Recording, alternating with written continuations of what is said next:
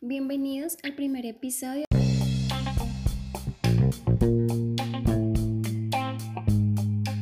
¿Te has preguntado si eso que te está pasando le pasa a alguien más?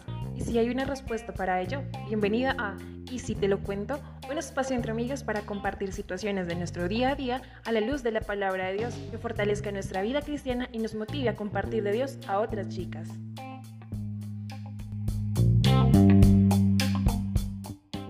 Para comenzar, he decidido titular este primer episodio como Cumpliendo el plan de Dios en la cuarentena.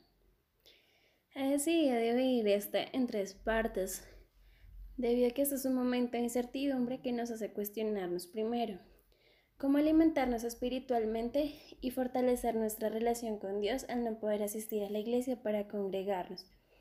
Segundo, a quién escuchar en este momento, las noticias, a nuestro corazón, a los vecinos, a nuestros papás y por último, la actitud que como chicas cristianas debemos tomar frente a esta situación.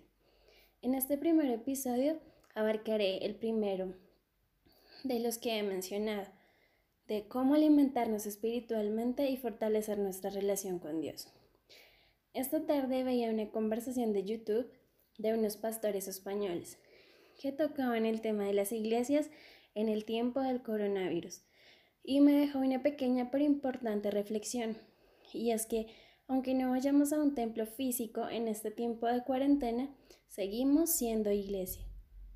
Cada una de nosotras lo somos y debemos mantener una cohesión.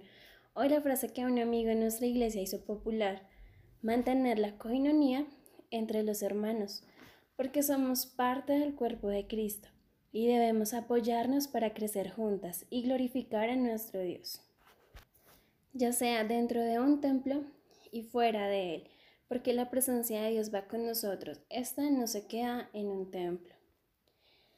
Y para ello, quiero contarles una historia.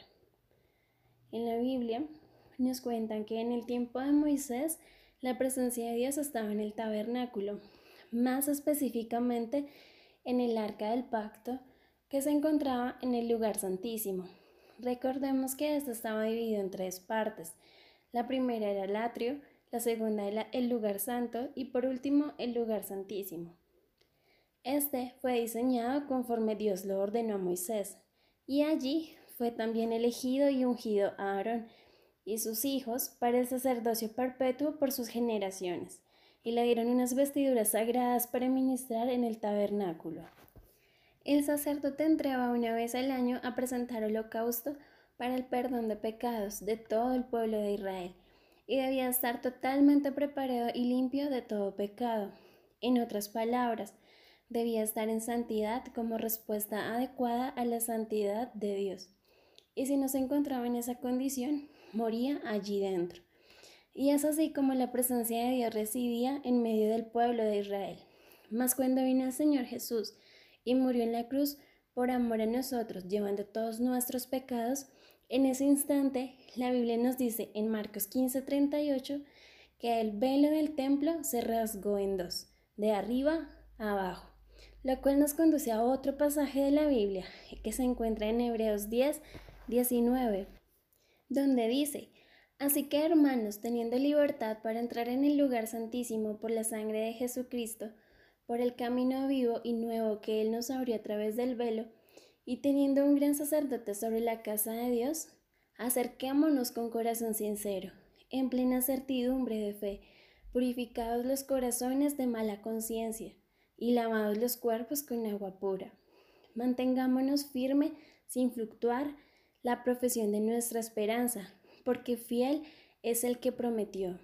Y considerémonos unos a otros estimularnos al amor y a las buenas obras no dejando de congregarnos como algunos tienen por costumbre, sino exhortándonos y tanto más cuanto veis que aquel día se acerca.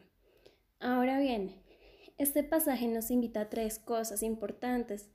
La primera, acercarnos a Dios a entrar directamente a su presencia.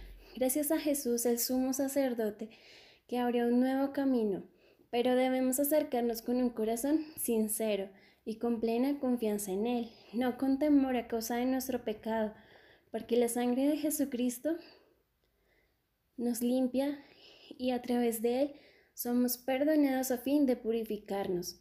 La segunda, a mantenernos firmes sin titubear en la esperanza que afirmamos. Y esta esperanza es la venida de nuestro Señor Jesucristo, porque se puede confiar en que Dios es fiel y cumplirá su promesa.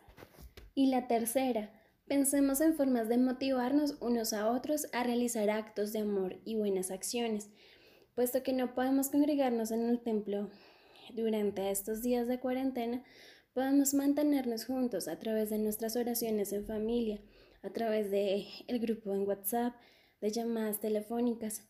Procuremos esto ahora que el día de su regreso se acerca. Y bueno, esto fue todo por este primer episodio. En las siguientes semanas estaré compartiendo el segundo y tercer tema que al principio les mencioné.